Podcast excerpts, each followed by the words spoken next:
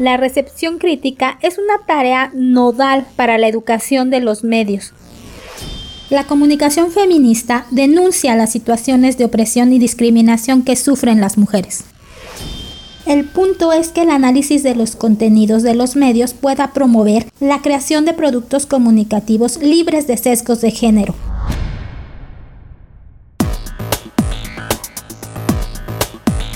Espacio Mujeres Morena presenta un podcast que busca generar conciencia y reflexión en pro de la igualdad de género y empoderamiento de todas las mujeres. Episodio 15. Medios de comunicación, género y proceso electoral. Yo soy Angélica García y te doy la más cordial bienvenida.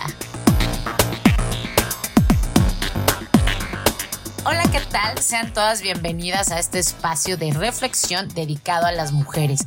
El día de hoy platicaremos de un tema bastante interesante que involucra a los medios de comunicación y a la política desde una perspectiva de género. Y para saber cuáles son los recursos que podemos utilizar para analizar con una mirada crítica a estos medios, he invitado a nuestra especialista y experta en la materia. Ella es Eva Guzmán Gutiérrez. Eva, bienvenida. Me alegra que nos acompañes nuevamente en este tu espacio. Gracias, Angélica. Es un placer de nueva cuenta estar con ustedes. Todo un privilegio. Al contrario, Eva, me encanta la idea de platicar sobre un tema tan familiar para muchos. Fíjate que en estos días me di a la tarea de hacer un recuento sobre cómo las mujeres en la mayoría de los casos son juzgadas por su apariencia física o por sus situaciones personales, especialmente cuando aparecen en algún medio de difusión masiva. Bajo esta reflexión quisiera preguntarte, ¿de qué manera los medios de comunicación presentan y definen a la mujer? Bueno, Angélica, como dice el dicho, todo depende del cristal con que se mire. Te explico. Según la doctora Olga Bustos, los medios de comunicación son instancias socializadoras que contribuyen a promover y fomentar imágenes de mujeres y hombres ajustadas a los estereotipos y roles de género. Ante esto, es indispensable aprender a reconocer cómo dentro de los mensajes que recibimos se construye y refleja lo femenino y lo masculino, esto claro a partir de aprender a mirar los medios de manera crítica utilizando la perspectiva de género y el feminismo como bases de este análisis. Eva, antes de continuar, quisiera que explicaras rápidamente qué es el feminismo, solo para que las mujeres que nos escuchan tengan claro el concepto. ¿Me ayudas? De acuerdo con la catedrática Nalau, el feminismo es una práctica política y de reivindicación de los derechos de las mujeres, en donde la finalidad es lograr la equidad, Básicamente es una filosofía práctica y uno de los movimientos más importantes del siglo XX.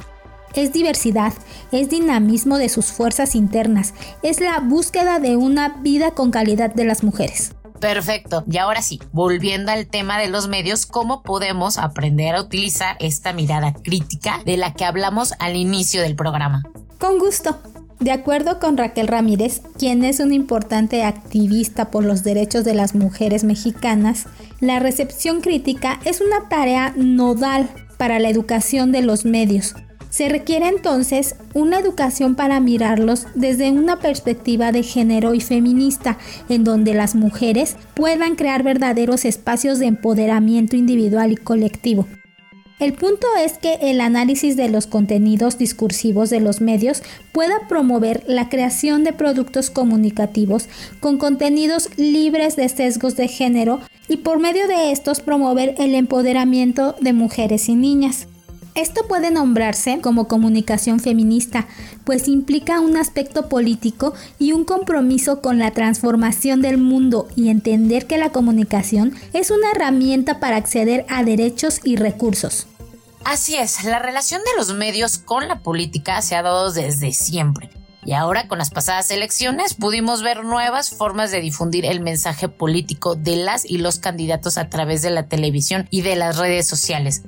Antes de hablar sobre la comunicación feminista, me gustaría que primero nos platicaras qué es la comunicación política. ¿Nos compartes? Te puedo decir que quienes detentan el poder o aspiran tenerlo utilizan la comunicación con el fin de preservar el poder o conseguirlo.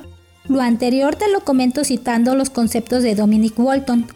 Entonces, podemos decir que la comunicación política implica el análisis y la aplicación de las estrategias de comunicación con el fin de atraer electores y simpatizantes.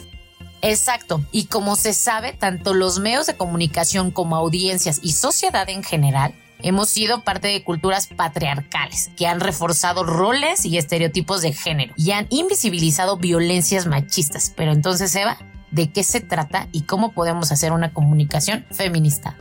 Bueno, Angélica, la periodista española Ana Bernal Treviño la define como democrática, es decir, que atiende las demandas de toda la población, que se basa en los derechos humanos, respeta y denuncia las situaciones de opresión y discriminación que sufren las mujeres, permite la liberación de la mujer y a través de su denuncia generar opinión pública, la comunicación feminista habla de las mujeres pobres, de las que sufren opresión de raza, etnia, de las discapacitadas, adolescentes, adictas, es decir, reconoce la diversidad de mujeres y sus diferentes formas de discriminación. Además incluye la perspectiva de género y cuenta las violencias que vivimos. Eva, ¿existe otro elemento para construir una contranarrativa en la que se represente el papel de las mujeres para dar voz a las demandas de una sociedad? Este otro elemento, como bien mencionas, es la contranarrativa. Te explico. Como menciona Sola, la narrativa se construye a partir de historias, ya que se trata de la forma natural de expresarnos y enunciar nuestro mundo a los otros. Cuando vemos que las narrativas llevan consigo estereotipos, roles, invisibilización, violencia y odio contra las mujeres, Podemos decir entonces que las narrativas emergen como formas de imponer un orden y legitimar la preservación del status quo de las relaciones de poder. Así lo explica Bamberg en Mirativillas. En este caso, para legitimar la predominancia masculina en la política. El cambio se encuentra cuando en la narrativa, es decir, en las historias que escuchamos, se empieza a cuestionar el orden de las cosas muy bien, Eva. Antes de concluir, ¿nos podrías explicar en qué momento esta narrativa hace el cambio y se convierte en contranarrativa? Déjame ser más clara. Si en los medios de comunicación constantemente difunden contenidos en los que se muestra cómo deben ser las mujeres y los hombres y a partir de ahí se justifica la subordinación de las mujeres y diversas formas de violencia en contra de ellas, pueden entonces generarse contenidos que transgredan reten o muestren posturas totalmente contrarias a esto. Entonces, desde nosotras podemos generar productos o discursos que vayan en contra de la dominación masculina en la que hemos vivido. Esto claro desde nuestras propias historias, porque además las contranarrativas aluden a la diversidad. Pongo el ejemplo.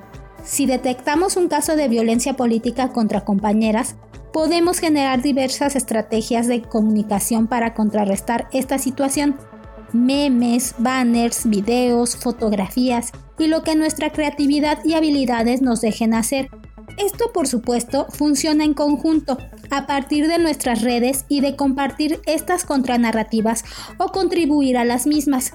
Claro, tienes razón. Las voces de las mujeres se escuchan más en redes sociales, en plataformas digitales e incluso en medios impresos en los cuales han construido sus propias narrativas de lucha, que es lo más importante. Eva, lamentablemente el tiempo, como siempre, se nos termina. Te agradezco infinitamente haber estado con nosotras. Ahora tenemos la tarea de analizar detenidamente los contenidos que día a día se nos presentan. Gracias a ti, Angélica. De hecho, es el objetivo primordial de este podcast, dar los elementos necesarios a nuestras compañeras para su formación política.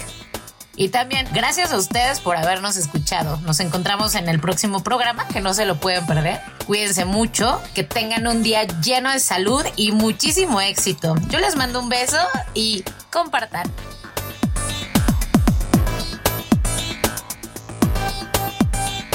Este contenido fue presentado por la Escuela Itinerante de Formación Política para Mujeres, Morena, Ciudad de México. Gracias por escucharnos.